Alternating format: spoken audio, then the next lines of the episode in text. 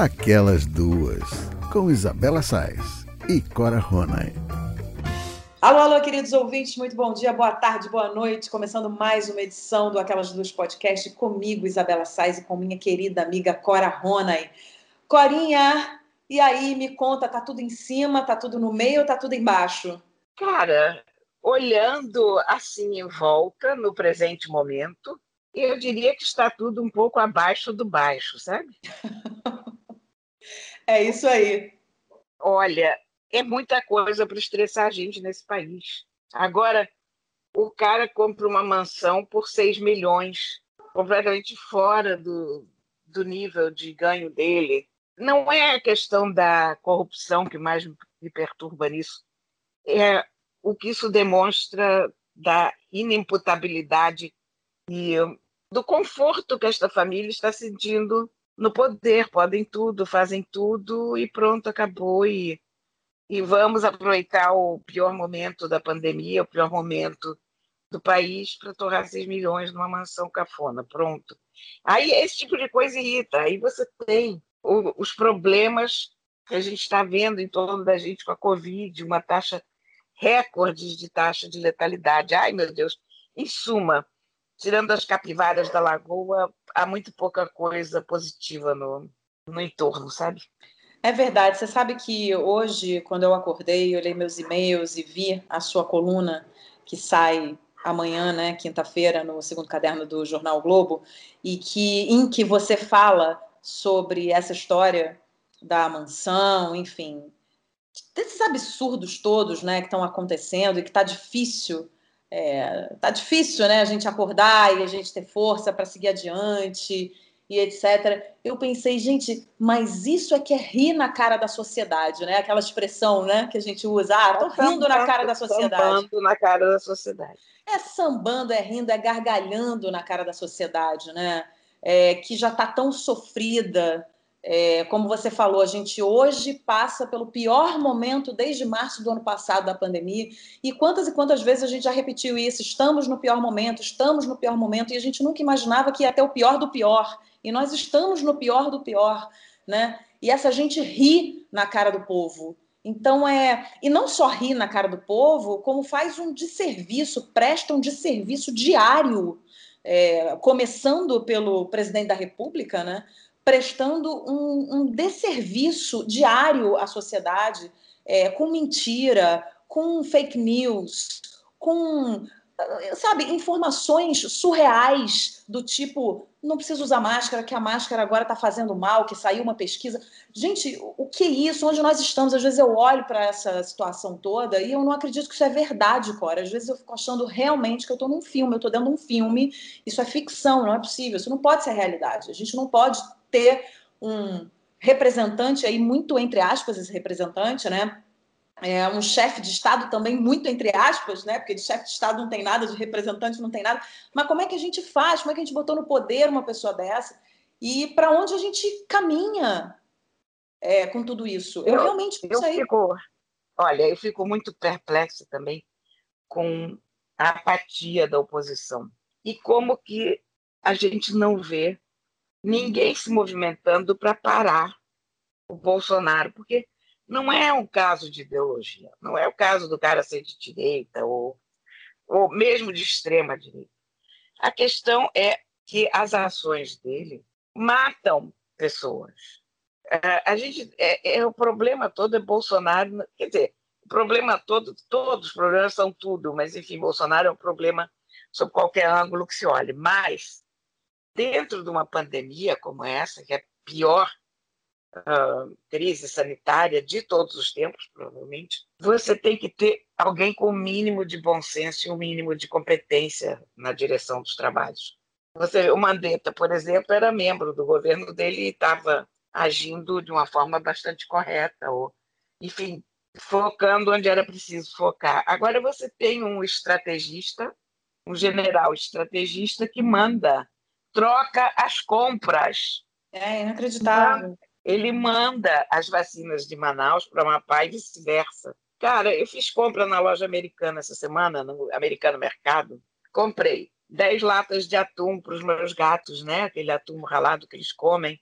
comprei Coca-Cola zero em lata, comprei biscoito, comprei filezinho de frango, comprei algumas frutas, tudo na quantidade para uma pessoa que mora aqui nessa casa. Quando chegam as compras, vem três pacotes de filé de frango, dois pacotes de filé de picanha, Coca-Cola de dois litros, sem ser zero. Aí, porque ele tem, tem 12 litros de leite, e eles têm aquele tipo de coisa, nós vamos substituir as compras se, se não tiver a coisa correspondente, né? Uhum. Então eu sempre compro frango da Corim. E o frango era aquele frango normal, congelado, não era o da Corim. Com hormônios. E eu, eu compro um pacote, vieram três. Eu digo, gente, essa substituição está esquisita. Aí eu tinha pedido, sei lá, seis latas de Coca Zero e tinha dois litros de dois litros cada um. Eu pensei, essa substituição está esquisita. Aí me dei conta que eles trocaram as compras. E olha, lojas americanas, né? Aí você pensa, fiquei pensando nisso, que transtorno que foi isso, que foi um dia que eu passei tentando conversar com eles e conseguir as minhas compras de volta, isso e aquilo. Bom, e você pensa, o que, que é isso com vacinas? Imagina o pessoal recebendo a vacina lá em Manaus, até se dar conta que aquilo não são, sei lá quantas mil vacinas que eles precisam. E o pessoal recebendo na Mapá, se dando conta que ali tem dez vezes o que eles precisam de vacina, sei lá, sabe? Eu fiquei pensando nessa incompetência de alto a baixo, de, de você não conseguir encaminhar uma compra para o lugar onde ela deve chegar, um lote de vacinas para onde deve chegar, enfim.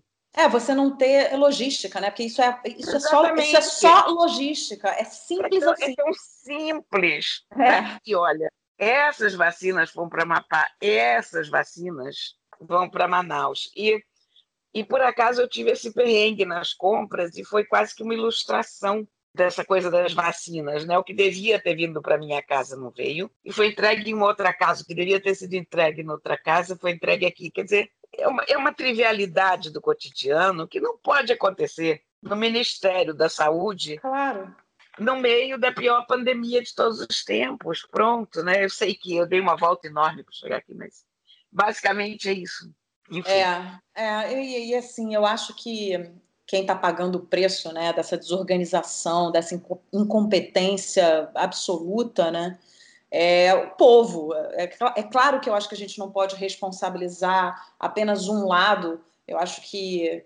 E a gente também não está aqui para ficar apontando o dedo para tudo quanto é lado, mas eu acho que é um conjunto de coisas, né? É um conjunto de, de características, de aspectos que a gente vê que muitas vezes não funcionam. E pessoas que não têm nenhum bom senso, as aglomerações que continuam acontecendo.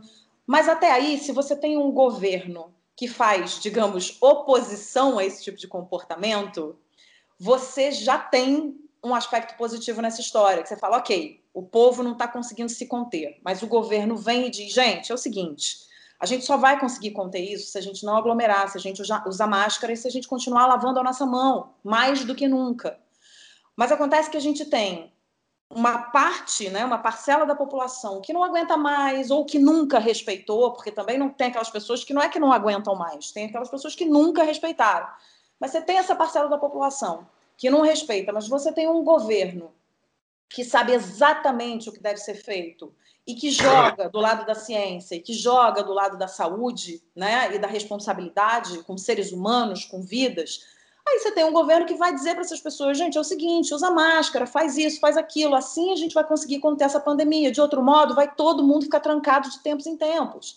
Mas a gente não tem esse governo. A gente tem um governo que incentiva o não uso de máscara e é uma gripezinha, e isso daí não é nada demais, e vamos continuar vivendo como se não houvesse amanhã. E aí fica muito difícil, porque sim, essas pessoas acabam influenciando outras pessoas influenciando a população a não usar, a não querer saber. Ah, tô de saco cheio, ah, é gripezinha, ah, isso daí não vai fazer mal nenhum. E não pode, né? O que a gente não pode é ter isso, essa baderna é, é, declarada, sabe? Que a gente está vivendo. E aí o que acontece é isso.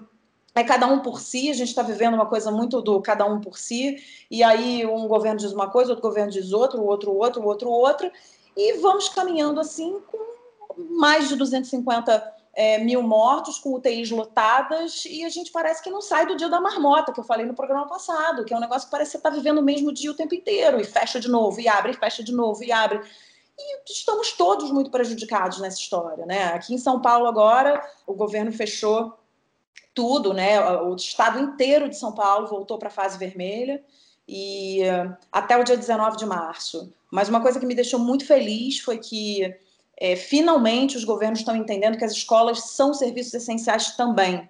Então, só os serviços essenciais vão funcionar, inclusive as escolas, porque eu acho que há um entendimento por parte dos governos, dos governantes, das lideranças, de que a escola é um serviço essencial, sim. É claro que você não vai mandar uma criança para a escola se você tem alguém de grupo de risco em casa ou se a própria criança é de grupo de risco mas a gente está aí na eminência, não só na eminência, mas isso já aconteceu com muitas crianças, de, de muitas crianças adoecerem emocionalmente por conta dessa ausência da escola e das logísticas de cada família. Cada família está passando por momentos ali complicados, cada um dentro do seu contexto e da sua história. Então, esse é um aspecto que me deixa muito feliz. Agora, é como a doutora Margarete Dalcomo falou ontem: teremos o março mais triste das nossas vidas, enquanto a população não entender que precisa se comportar é, para prevenção, a gente vai ficar nessa, né? Ainda mais que esse comportamento gera o aparecimento de novas variantes e que isso não é nada bom para a gente conter o vírus. Então, assim, a gente já está careca de saber o que, que é para fazer, né? E. Uh, infelizmente, a gente a gente a gente está aí, né? O Brasil é o último país de, em todas as listas e realmente é o que você falou. Eu não me lembro exatamente qual foi o termo que você usou, Corinha, mas você pode me ajudar no seu, no seu artigo, na sua coluna. Mas você diz que você está exausta, né? De, do, dos rumos que o país está tomando, não é isso que você diz? É, eu digo que é um país exaustivo.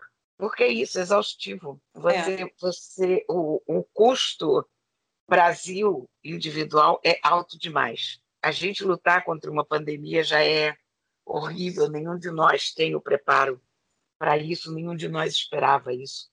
Mas você lutar com a sensação que você está lutando sozinho, que é o que acontece quando você tem um governo que luta contra, porque a sensação que eu tenho é que o Bolsonaro se aliou ao vírus e corteja a morte, é muito mais complicado. Quer dizer, você há, há um sentimento de solidão na parte da população que tenta defender a vida.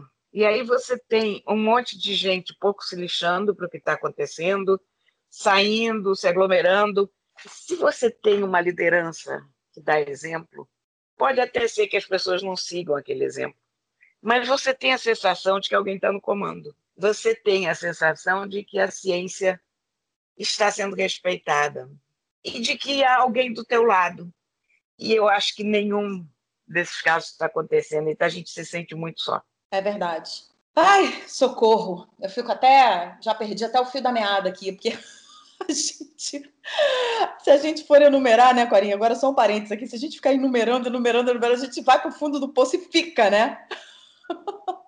Não, a gente, a gente tem que reagir, mas essa semana eu até pensei, digo, não vou falar de pandemia no, no podcast, porque não é? O que, que a gente vai fazer? A gente, a gente fica. É o dia da marmota, como você falou, a gente não consegue sair disso. Você chega a um ponto na pandemia em que o número de mortes cai 11% no mundo inteiro e sobe 6% no Brasil. Quer dizer, então a coisa aqui está inteiramente desembestada e você fica em pânico vendo, olha, onde é que isso vai parar? Quer dizer, o que mais falta acontecer para que alguém tome uma providência, para que. Eu não sei, cara, eu, eu, eu fico realmente muito, muito desesperançada com a situação. E aí você pensa, não vou falar de pandemia, mas é a coisa na qual a gente está pensando, é a coisa que está na cabeça de todo mundo. Hoje, por exemplo, o Bolsonaro, com aqueles apoiadores que ficam lá na frente do, do palácio, disse que o problema é da imprensa. É, a mídia criou pânico, você viu, né? Uhum. Então, olha, eu acho que quem ainda está segurando a onda é a imprensa. É, Quer na verdade, quem está fazendo oposição, né? É quem está fazendo oposição e é quem está explicando o que está acontecendo, porque a gente tem um Ministério da Saúde em que você não pode confiar nem para os números. Então, você tem que ter um consórcio de, de organizações de imprensa para poder saber quantas pessoas ficaram doentes, quantas morreram, porque nem para isso o governo serve. Então, cara, é, não tem como fugir do tema, infelizmente. Mas vamos fugir do tema. É verdade, vamos é verdade. Me conta uma coisa, como é que está São Paulo? Tá tudo bem aqui, Corinha, e São Paulo tem me surpreendido muito em vários aspectos. Na verdade, não diria que eu esteja tão surpresa assim com algumas coisas e mais surpresa com outras. Por exemplo, eu não imaginava que São Paulo tivesse tantos parques incríveis, porque quando eu vinha aqui para São Paulo a trabalho, ou então para visitar alguém, para visitar um parente ou um amigo, é, eu acabava ou trabalhando muito e saindo de vez em quando, ou então ficando na casa dos amigos que moram aqui e uh, não ia muito passear em parque, fazer piquenique. Hoje eu tenho uma criança, né, de cinco anos e vivendo numa pandemia. Então, quando os parques estão abertos, inclusive essa era uma questão que eu tinha quando o governo fechava os parques, né, que são locais ao ar livre, e eu ficava muito chateada, assim, não só no Rio, é, e agora aqui em São Paulo, eu falava, puxa, mas por que fechar parque e tal? Aqui em São Paulo eu até entendo fechar o parque, é, apesar de ser um lugar ao ar livre e de ser um escape, né, para muita gente que, né, quando você não está com a cabeça boa, você precisa sair, você vai para um parque porque você está ao ar livre, então tem menos chance de contaminação. Mas eu até entendo, porque eu agora que estou indo mais aos parques de São Paulo, eu vejo como as pessoas se movimentam e, e se deslocam para ir a esses parques, porque no Rio, você tem uma característica dos parques estarem muito perto de você, morando ali na Zona Sul. Né? Você tem Alagoas, você tem o Jardim Botânico, você tem a Praça Y, X, Z, você tem milhões de coisas ali a dois passos da sua casa. São Paulo não é muito assim, você precisa pegar um carro, o parque é mais distante, então você acaba se movimentando mais mesmo, gerando uma circulação muito grande de pessoas. E em São Paulo tem mais gente, então circula mais gente você ter uma noção, às vezes eu tenho a sensação de que tem muito mais gente fazendo exercício na rua do que no Rio. Às vezes eu saio e falo, gente, olha a quantidade de gente fazendo exercício. Nossa, eu não sabia que o paulistano fazia tanto exercício assim. Achava que o carioca fazia muito mais, mas é porque tem muito mais gente em São Paulo também. Então a sensação que você tem é de que tem muito mais ciclista, tem muito mais gente correndo, tem muito mais gente para cima e para baixo. Às vezes eu tenho a sensação de que eu estou na China, porque eles abrem aqui no domingo, eles abrem aquela faixa que eles chamam de ciclofaixa, né, que é aquela faixa de carro que eles abrem para bicicleta, e a quantidade de bicicleta parece que você está em Pequim, é, de tanta bicicleta para cima e para baixo, né? E aí, voltando para essa história dos parques, né, eu, que eu estava falando que eu não entendia muito bem fechar parque, mas agora eu até entendo, porque tem, é, é, provoca uma circulação muito grande de, de pessoas. Eu comecei, cheguei aqui e comecei a ver o que, que eu faço, né, ao ar livre, vou pesquisar quais são os parques que eu posso ir. Tem aqueles já manjados, né, o Ibirapuera, é, o Vila Lobos, que são parques maravilhosos, mas tem outros parques que guardam riquezas aqui, sabe? Você fica envolto em, em natureza, é uma delícia, ouve os passarinhos cantando. Então, assim, eu estou conhecendo todos os parques de São Paulo e estou super é, surpresa com a quantidade de parque e com a conservação desses parques, porque é tudo muito bem conservado. Tem um aspecto que eu não sentia muito no Rio, não sinto muito no Rio. Você chegar numa praça e entender que essa praça está cuidada.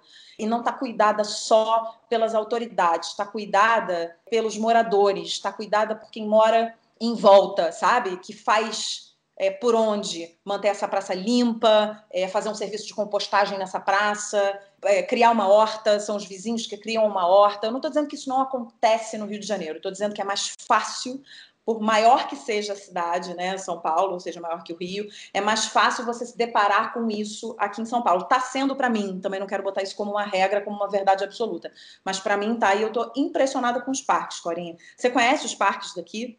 Não, eu conheço pouquíssimo, como você conhecia antes de morar aí, quer dizer, Ibirapuera, um outro que a gente vai, mas realmente não conheço os parques, até porque eu vou a trabalho sempre, né? Uhum. E, e aí pego um Uber no aeroporto, vou para o lugar que eu tenho que ir, volto e, e acabo não tendo. E, e curioso você me falar dessa coisa dos parques, porque não é a percepção que eu tenho imediatamente de São Paulo, né? Pois é, eu também não São tinha. Paulo, São Paulo, São Paulo é mais arborizada do que a gente imagina aqui no Rio de Janeiro. Tem bairros muito aconchegantes e gostosos, mas a questão dos parques não era uma percepção que eu tivesse. Agora, claro, tem uma coisa né, que a gente aqui tem as praias, então eu acho que nunca nem houve no Rio uma preocupação muito grande em fazer parques, porque você tem uma orla toda para a gente se divertir, então, de uma certa maneira, a praia faz o papel de parque, né? Sim, sim. E está muito mais acessível ali, né? É, e, e vai todo mundo para a praia, ninguém vai para o parque, né? A gente e aí fica, fica meio que, que um círculo vicioso, porque não tendo parque, todo mundo vai para a praia, e tendo praia, ninguém vai ao parque, aí não tem praia, enfim. Nós estamos acostumados com praias, em suma. É, o, o Corinha, eu, eu sou suspeita porque tem um parque é, no Rio de Janeiro pelo qual eu sou apaixonada e é o meu lugar favorito no Rio. Eu tenho uma ligação afetiva com esse parque, que é o Jardim Botânico do Rio. Né? Eu sou completamente apaixonada, para mim não há nada melhor, é um oásis, é, é, é o meu escape, é onde eu vou carregar minhas energias, é onde eu levo meu filho todos os dias. Então, é, sabe, é um lugar pelo qual eu sou absolutamente apaixonada. E eu não achei que eu fosse ter é, equivalentes aqui em São Paulo. Equivalente, eu não digo que tem, não, não, ainda não visitei nada equivalente, mas os parques realmente são muito bonitos. A gente fica realmente cercado de natureza, muito bem cuidados, e eu acho que São Paulo está muito, mas assim, muito bem servido de parque. Acho que não, não deve nada aos parques fora, por exemplo, do Brasil. Quando você vai a um parque fora do Brasil, você fala, nossa, que coisa incrível, vai aos parques na Alemanha, vai aos parques no. Né, você chega em Nova York, tem um monte de, de lugar lindo, maravilhoso, tem um Central Park, inclusive tem um parque aqui que se chama Parque do Povo, que para mim é um Central Park em São Paulo. É, é inclusive parecido, assim, que ele é cercado de prédio em volta, mas lindo, com um super gramado, as pessoas fazendo piquenique. Então, perto da minha casa tem um parque chamado Parque da Água Branca, eu nunca tinha ouvido falar. Eu vou lá praticamente todos os dias com meu filho, que é um parque que tem bichos soltos que caminham ao seu lado. Então, você conversa com as galinhas, tem é, é, pavão, tem pato, tem um lago com carpas, muita árvore, muita natureza em volta. Então, assim, as crianças ficam loucas porque os bichos estão ali soltos. Outro dia meu filho pediu uma pipoca, deixou uma pipoca cair no chão, vieram 85 patos, ele ficou até com medo. Mamãe, quantidade de pato, socorro! Enfim, então, assim, acho que está super bem servido. Outra coisa que está me surpreendendo aqui também, é que eu estou achando São Paulo muito mais ensolarada, é uma cidade muito mais ensolarada do que eu imaginava que, que, que, que fosse no verão. É claro que tem as pancadas de chuva no, no fim do dia, mas assim, tá fazendo sol todo dia é, de manhã, tem aquelas pancadas de verão no, no, final do dia, mas muito sol e a gente fica com essa coisa de que está no nosso inconsciente, né? É, a terra da garoa, que chove o tempo inteiro chuviscando e tal, pelo menos por enquanto ainda não vi isso acontecer. Tem a questão da cordialidade, eu tenho achado o, o, o paulistano bastante cordial, e, e, mais formal também. Eu acho que o paulistano é mais formal do que o, do que o carioca. O carioca é mais, digamos assim, bagaceiro, no melhor sentido da palavra. Eu me incluo nessa, nessa bagaceirice, mas estou achando o paulistano super cordial. Assim, o serviço nem se fala, né? Os serviços são sempre ótimos. O clima é mais seco, o nosso cabelo agradece, que fica soltinho, lindo, não fica aquela, aquele grude que fica no Rio de Janeiro, né? Agora tem uma Menina, coisa. Mais um pouco eu me mudo para São Paulo, hein? Tá vendo? Eu acho que você devia vir para cá. Eu vou, vou fazer campanha. Agora, tem uma coisa, Corinha, que está me incomodando muito, que o meu filho já está falando, falando paulistês. Aí eu tô com um problema com isso. Ele já está pegando o sotaque, eu não sei o que eu faço. Que outro dia ele falou para mim que uh, o lago estava cheio de carpas. Aí eu falei, oi, filho, tá cheio de quê? Ele falou de carpas, mamãe. Aí ele falou assim para mim, mas se você quiser, eu também posso falar carpa. Aí eu falei, filho, vamos falar carpa? por, por, favor, que eu acho que é um pouco demais para a mamãe, já o filho já está falando carpa. O que, que, que, você acha que eu devo fazer? Acalmar meu coração ou preciso convencer a criança a, a, a ficar carioca para sempre? Eu acho, eu acho, meu amor, que você tem um filho paulista. Uma criança dessa, uma criança dessa idade, daqui a seis meses, ele vai estar falando exatamente como um paulistano. E pronto, acabou. E, e eu vou visitar vocês, vou me surpreender com Paulistinha. Pronto. Pronto, olha, eu já, eu já acho que a gente já pode encerrar essa pauta, porque eu já cumpri o meu objetivo. Meu objetivo nessa pauta era fazer você pensar que talvez fosse melhor você vir morar aqui. E você já está pensando, então tá ótimo, porque eu quero você perto de mim. Estou fazendo isso com meus amigos. Mas, cara, eu adoro São Paulo. Eu, eu não sou daquelas cariocas que não gostam de São Paulo, não. E Nem eu, eu tenho a, e eu tenho até uma inveja de São Paulo, sabe? Porque eu acho a cidade extremamente mais bem organizada do que o Rio, mas é, tem uma qualidade de cidade muito melhor. Se você desce no aeroporto, você já percebe que você está num lugar diferente, num lugar mais bem organizado, num lugar que funciona, num lugar que tem dinheiro. O Rio está muito esculhambado, cara, é muito impressionante. A gente se acostuma porque é uma decadência que foi acontecendo dia após dia, a gente está aqui, mas é inacreditável. Você não tem uma calçada inteira, mas você. Enfim, a cidade está num buraco total. É, eu também sou apaixonada pelo Rio, sou carioca da gema. É, tenho orgulho, apesar dos pesares, eu tenho orgulho de dizer que eu sou carioca, sou e serei eternamente carioca. Posso até virar paulista também daqui a um tempo, mas jamais falarei carpa nem carpa. Eu vou continuar falando carpa. já não vou poder fazer isso com meu filho, não é, Corinha? Mas enfim, não. meu marido já, meu marido já fala. Mas meu marido já, meu marido tem um sotaque bem, bem neutro, né? Ele fala um carpa bem disfarçado, assim, porque ele é daqui, né? Mas, mas é isso, assim, tô, eu fico, fico triste pelo momento do Rio, mas sou sempre a, a, tenho sempre um sopro de esperança aqui dentro de mim de que as coisas vão melhorar. É, mas gosto, sempre gostei de São Paulo e estou aqui há um mês, né? Então eu acho que tem muita água para rolar. Acho que a gente pode fazer de tempos em tempos um programa falando sobre Rio e São Paulo, porque eu vou fazer ainda muitas descobertas aqui nessa essa, cidade. Essa dos parques, para mim, foi sensacional. Pois é, me surpreendeu muito. Eu não esperava, realmente, São Paulo, uma cidade de parques, é, é uma revelação.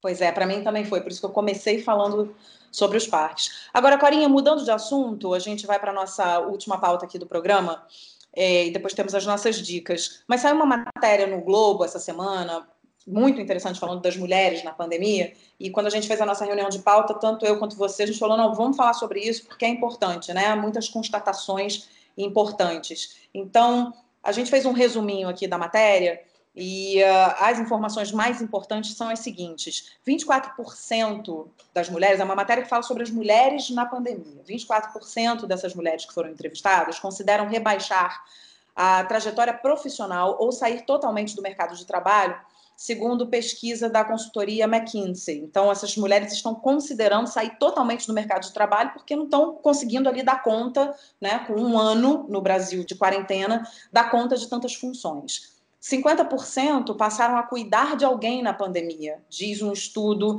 da Gênero e Número e um outro da Sempre Viva Organização Feminista. 56% gastam mais tempo em tarefas domésticas com a pandemia, 5,2 horas a mais por semana para os filhos, diz o relatório da ONU Who's Time to Care. 45,8% foi a taxa de participação feminina no mercado de trabalho no terceiro trimestre de 2020, patamar de 30 anos atrás, segundo a pesquisa PNAD contínua do IBGE. Do total das mulheres brasileiras que passaram a cuidar de alguém na pandemia, 41% delas afirmaram trabalhar mais na quarentena. O isolamento social colocou em risco o sustento dos lares de 40% delas. Aí, Corinha, lendo isso, sim, esse levantamento, eu acho que ele mostra né, que nós, mulheres, fomos muito sacrificadas na pandemia. E isso não é novidade, acho que essa matéria não traz novidade, só confirma uma impressão que a gente está tendo já há um ano. Né? Com qualquer mulher que você converse hoje em dia, o sentimento de exaustão, com tantas tarefas acumuladas, é unânime. Assim. No meu grupo de amigas está todo mundo exausto, ninguém sabe mais o que fazer. Quem tem filho pequeno, então, nem se fala. Agora, eu acho o seguinte, esse momento, ele só escancarou um cansaço por conta dessa mulher multifunção que a gente se tornou ao longo do tempo, né? Historicamente, a gente vem acumulando muitas responsabilidades e o fim dessa linha é o esgotamento físico e emocional, que é o que está acontecendo agora. É, como é que você vê essa situação da mulher antes e, e durante a pandemia? Você, você tem a Bia, que, que regula comigo, né? A sua filha, que regula comigo, tem mais ou menos a minha idade, também tem filhos pequenos. E eu imagino que você tem aí um, um retorno dela meio nesse sentido de exaustão, de enfim, tentando arrumar a logística de vida e lidando com tantas responsabilidades, com tantos sentimentos. É difícil organizar tudo isso, né? É muito complicado, porque que, apesar de todo o progresso que a gente fez, de, de se reconhecer que o trabalho doméstico é um trabalho como outro qualquer, a casa ainda é a mulher. Pra, eu, não, eu não tenho nenhuma pesquisa para dizer isso, mas eu tenho uma observação à minha volta. Para a maioria das pessoas, a casa ainda é uma coisa ligada à mulher. Então, sobra sempre para a mulher mais que para o homem. Porque a, a hora de cuidar de um detalhe da casa, de arrumar, de ver se está tudo bonitinho. Isso é sempre uma tarefa feminina. Não é, a gente fala, fala, fala, mas acaba caindo nos ombros das mulheres. A gente tem alguns amigos desconstruídos e de cabeça aberta e tal que, que ajudam muito, mas essa própria coisa de dizer ajudam muito já mostra como é que a situação é desigual. Uhum. Porque se os homens assumissem o trabalho como dentro de casa, como deveriam, quer dizer, na mesma proporção que a gente assume, a gente não diria que eles ajudam. A gente nem, nem teria essa preocupação, não haveria essa distinção. É porque a gente já parte do princípio que as tarefas de casa são nossas. Então, quem Exatamente. entra quem entra na tarefa de casa necessariamente está entrando na tarefa de casa para ajudar. E, na verdade, essa tarefa tem que ser da família como um todo, né? Exatamente. Exatamente. Então, quando o próprio. Enquanto a gente estiver usando a palavra ajudar, a gente não vai ter uma situação de igualdade ou de, sei lá, de participação integral de todos numa tarefa que afinal tem que ser de todos. Ao mesmo tempo, a tarefa de cuidar também acaba caindo muito para mulheres. Também, quando, quando você tem um familiar doente, acaba caindo nas mãos das mulheres. Há uma outra coisa, normalmente, se um casal precisa manter um dos empregos, ele vai manter o emprego mais bem remunerado, que geralmente é o emprego do homem. Uhum, exatamente. Então, tudo contribui para isso. Quando a pesquisa diz que a gente está no mesmo patamar que estava há 30 anos. Eu acredito, porque é um esforço enorme que a gente faz para tentar se pôr no mercado de trabalho, para criar uma igualdade nesse mercado, para dividir as funções domésticas. Mas aí, quando você tem uma pandemia e alguém tem que largar, o emprego vai, vai ser quem? A mulher. É complicadíssima a situação. Mas a gente está falando de um, um sistema que vem funcionando assim há milênios. Pois é, isso há é histórico. de anos. É. Então, essa mudança é muito difícil. Eu até acho que a gente fez mudanças incríveis no século passado e nesse século, a gente, em grande parte por causa da contracepção, né? por causa da pílula, porque Sim.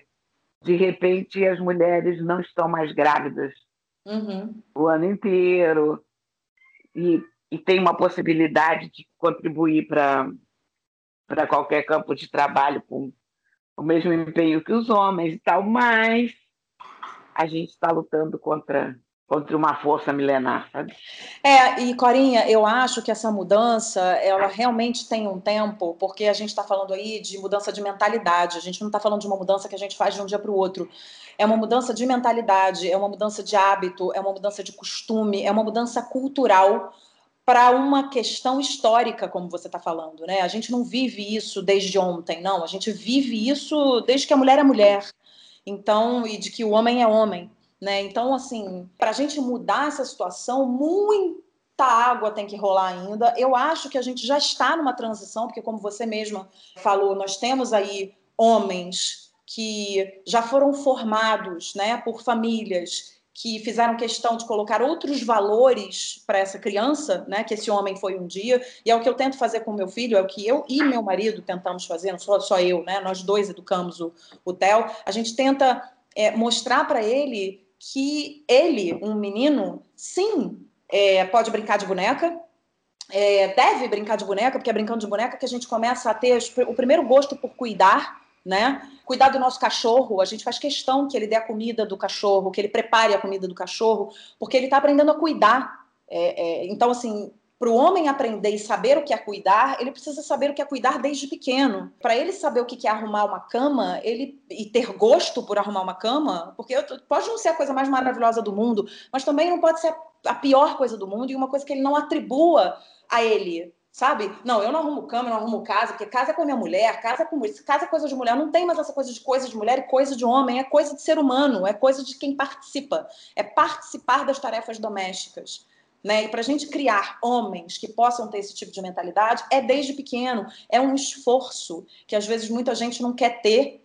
E lá atrás, eu não diria nem que né, as famílias não queriam ter, não, era cultural, a gente aprendeu assim, a gente não tinha tanto acesso à informação, não se discutia tanto sobre isso, então como é que eu vou mudar?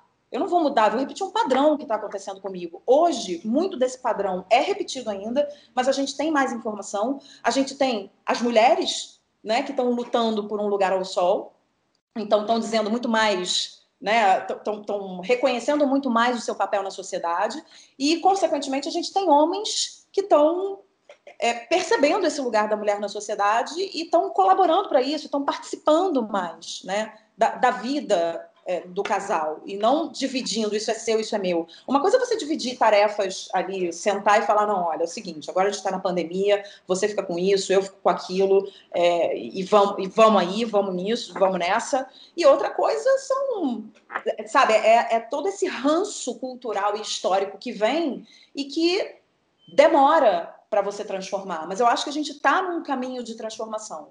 É, mas ainda é um caminho longo, tanto que a gente está vendo as mulheres super sacrificadas na pandemia é, e acumulando milhões de funções, como a gente vem acumulando, né? E agora isso ficou mais escancarado. E o resultado disso é exaustão, é cansaço, é inclusive depressão. Tem muitas mulheres que estão ficando deprimidas porque não sobra tempo para absolutamente nada. Eu passo por isso muitas vezes, assim, muitas vezes eu chego num momento de tanta exaustão que eu falo, meu Deus, socorro, e agora, cadê? O que, que sobrou de mim, né? Acho que todo mundo passa, todo mundo está passando por isso, em diferentes níveis. É isso, acho que é um caminho, né, a percorrer, mas acho que a gente está evoluindo nessa história, eu não sinto, eu não sinto involução, não, eu sinto evolução nessa história, acho que a gente está conversando cada vez mais sobre isso, e se houver uma próxima pandemia, talvez a gente não, não, não se sinta tão tão cansada assim, não sei, talvez a gente esteja dividindo mais e até a questão do trabalho que você fez uma observação que procede muito assim, que, que também é histórico, né? Historicamente os homens ganham mais. Então, na hora que você precisa sacrificar um lado, você vai sacrificar a mulher, porque esse homem também é, é tem, tem um papel importantíssimo nessa família, que é trazer o dinheiro, né? Que essa mulher traz, mas não traz tanto. Então, você sacrifica a mulher ainda, porque tem essa, esse rabicho, né? Esse ranço que eu estou falando histórico, né?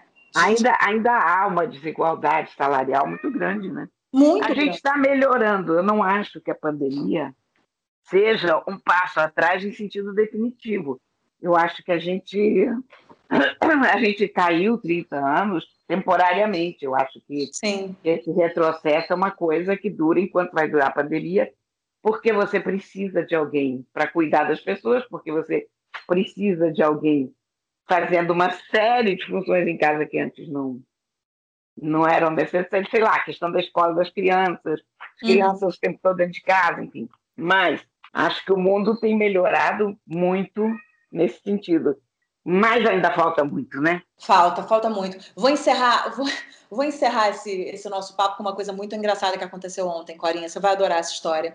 A gente estava na cozinha, todo mundo, né? A gente, por falar em, em participar a família inteira das tarefas domésticas, estavam os, três fazendo jantar, inclusive o, o Mac estava na cozinha também, devia estar tá desempenhando alguma tarefa que eu já não me lembro qual é, que, que na pandemia até o cachorro faz coisas dentro de casa para colaborar. Isso, evidentemente. O quê? Ele estava comandando o serviço. Estava comandando o serviço, exatamente, líder. e aí eu não sei por que veio na minha cabeça uma pergunta, eu fiz uma pergunta para o Theo, falei, filho, é, você sabe o que a mamãe faz é, profissionalmente? Você sabe, que é, você sabe qual é o trabalho da mamãe? Aí ele, eu, eu achei que ele ia falar, claro, mamãe, lógico que eu sei que ele me vê trabalhando, a gente conversa sobre o meu trabalho, faço questão de dizer que trabalho é um prazer na vida, que é uma delícia trabalhar e tal. E aí ele ficou pensando, pensando, depois dele pensar muito, ele falou assim: Mamãe, você é locutora. Eu falei: É, verdade, eu sou locutora, eu trabalho com a voz. Ah, nem falei eu trabalho com a voz. Eu falei: Você sabe o que é ser locutora? Ele falou: Ah, mamãe, é fazer umas gravações, é gravar podcast. Aí eu falei: É isso mesmo e tal. Aí eu falei, mas a mamãe é mais do que locutora. A mamãe se formou, fez uma faculdade. Você sabe qual é a profissão da mamãe? Aí ele parou mais uma vez, olhou para mim, falou assim: Você é lavadora de louça, mamãe. Olha isso, Corinha. A gente faz anos de faculdade, se forma, faz pós-graduação e a criança para, olha e diz: Você é lavadora de louça, mamãe. Aí foi uma risada total, a gente chorava de rir. Ele começou a rir também, porque ele não entendeu por que, que a gente estava rindo tanto. Eu falei: é isso mesmo, filho. Agora, olha, a mamãe nunca foi tão lavadora de louça quanto agora. ele me vê lavando a louça o tempo inteiro, ele não teve dúvida. Ué, mamãe, além de locutora, você é lavadora de louça. E aí, depois disso, ele ainda fez uma junção muito engraçada, porque ele, ele sabe que eu sou jornalista, deve ter vindo à cabeça dele, e ele sabe que eu trabalho com cinema também. Então ele veio na cabeça dele uma coisa, e ele juntou uma coisa na outra e falou assim: Não, mamãe, mas você também tem uma outra profissão. Eu falei: O que, que eu sou? Ele falou: Você é cinemista. Então. então, Corinha, é o seguinte: quando você quiser me apresentar para alguém, se a gente estiver fazendo um evento e você for me apresentar, você pode dizer: aqui está a minha parceira, minha amiga, locutora, lavadora de louça e cinemista que é assim que eu vou fazer agora as minhas, minhas, minhas biografias, meus, vou me apresentar desse jeito. O que, que você acha? Acho excelente, minha filha. Acho uma definição perfeita. Não é? Mas olha, ele me deu um recado que eu estou lavando muita louça nessa pandemia, então eu acho que eu vou delegar um pouquinho para o meu marido. Lava a louça aí, meu filho, porque não está dando, não. A gente estuda para o filho achar que a gente é lavadora de louça. Ai, Corinha, olha, terminamos o nosso programa assim, não sem antes dar as nossas dicas. Qual é a sua dica de hoje? Eu falei que eu não ia falar de pandemia, né? Mas a minha dica é um livro que se chama 10 lições para o mundo pós-pandemia.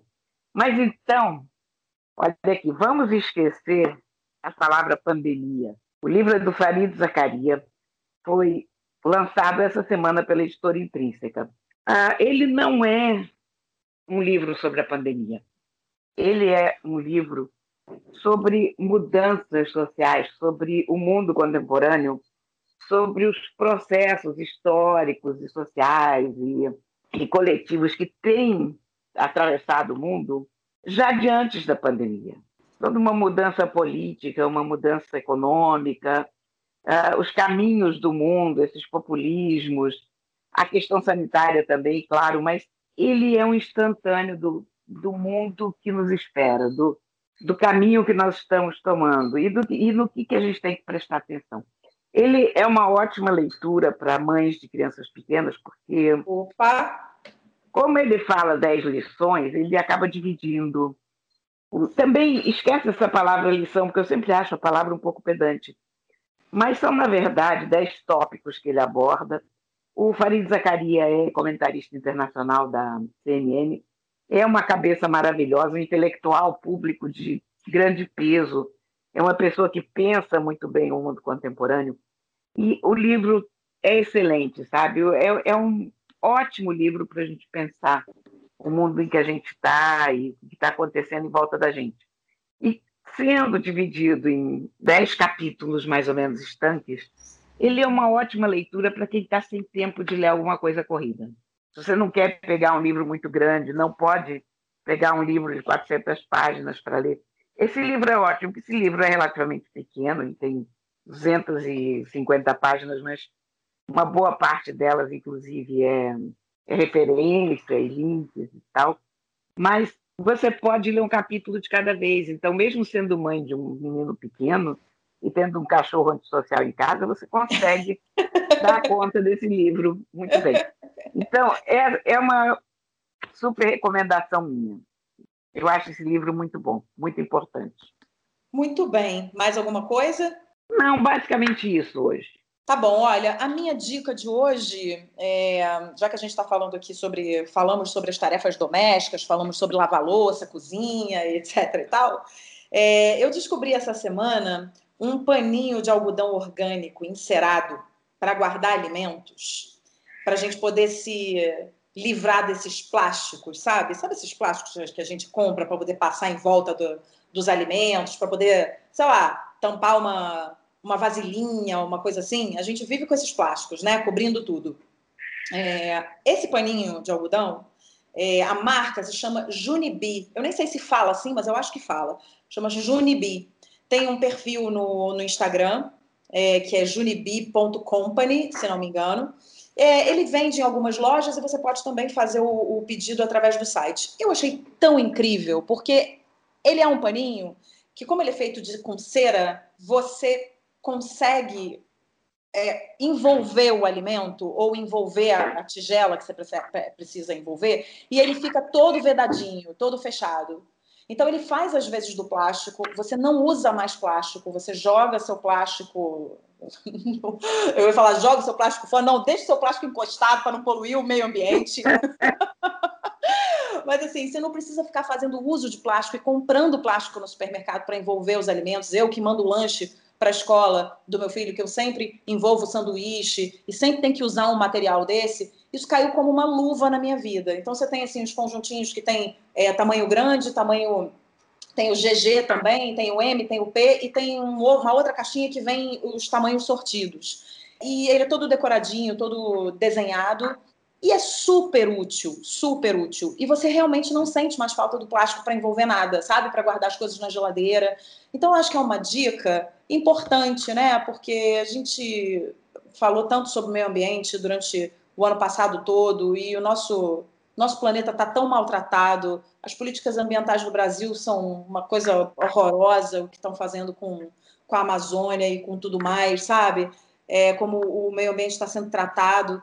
Então, eu acho importante esses pequenos gestos. E aí eu falei, será que eu dou essa dica? Será que tem a ver eu dar essa dica no, no podcast? Eu falei, não, tem a ver sim, que eu acho que é bom, é para a vida das pessoas, é para a vida ficar melhor, é para a gente colaborar com o nosso, com o nosso planeta. Então, Tá aí, Corinha, se você quiser pedir, pede que você não vai se arrepender e você vai parar de usar plástico para envolver as coisas. Olha, eu já estou na página. Já achou? Enquanto você ia falando, já entrei no computador. Essa é a Cora e já, e já estou aqui encomendando. Olha que maravilha! Para mim. Não, você vai adorar. Eles têm um cheiro delicioso, porque eles têm um cheirinho assim de, de de cera mesmo, né? E uh, eles são super decoradinhos, super bonitinhos e muito úteis, Corinha. Muito úteis. Acho que você vai adorar. Depois você, depois você me conta se você se você gostou. Dá para envolver fruta, dá para envolver as tigelinhas. Não, já, já, estou, já estou aqui estudando a situação e comprando os paninhos.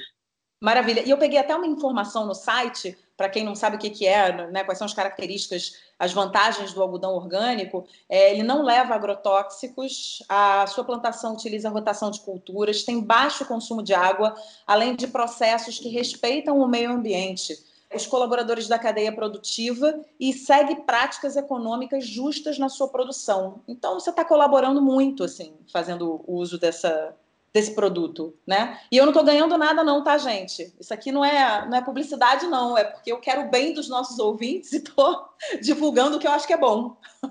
Não, eu já, já estou aqui de olho nos paninhos. Então pronto. Então é de olho nos paninhos que a gente termina o nosso podcast de hoje, Corinha. Achei ótima essa dica, adorei. Eu sempre gosto de coisas assim. Tá vendo?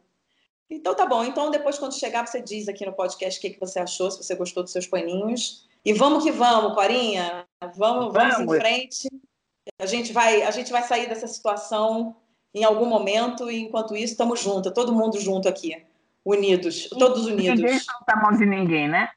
Ninguém solta a mão de ninguém, exatamente. Beijo, Corinha, até semana que vem. Um beijo, querida. Tchau. Aquelas duas, com Isabela Sais e Cora Ronay.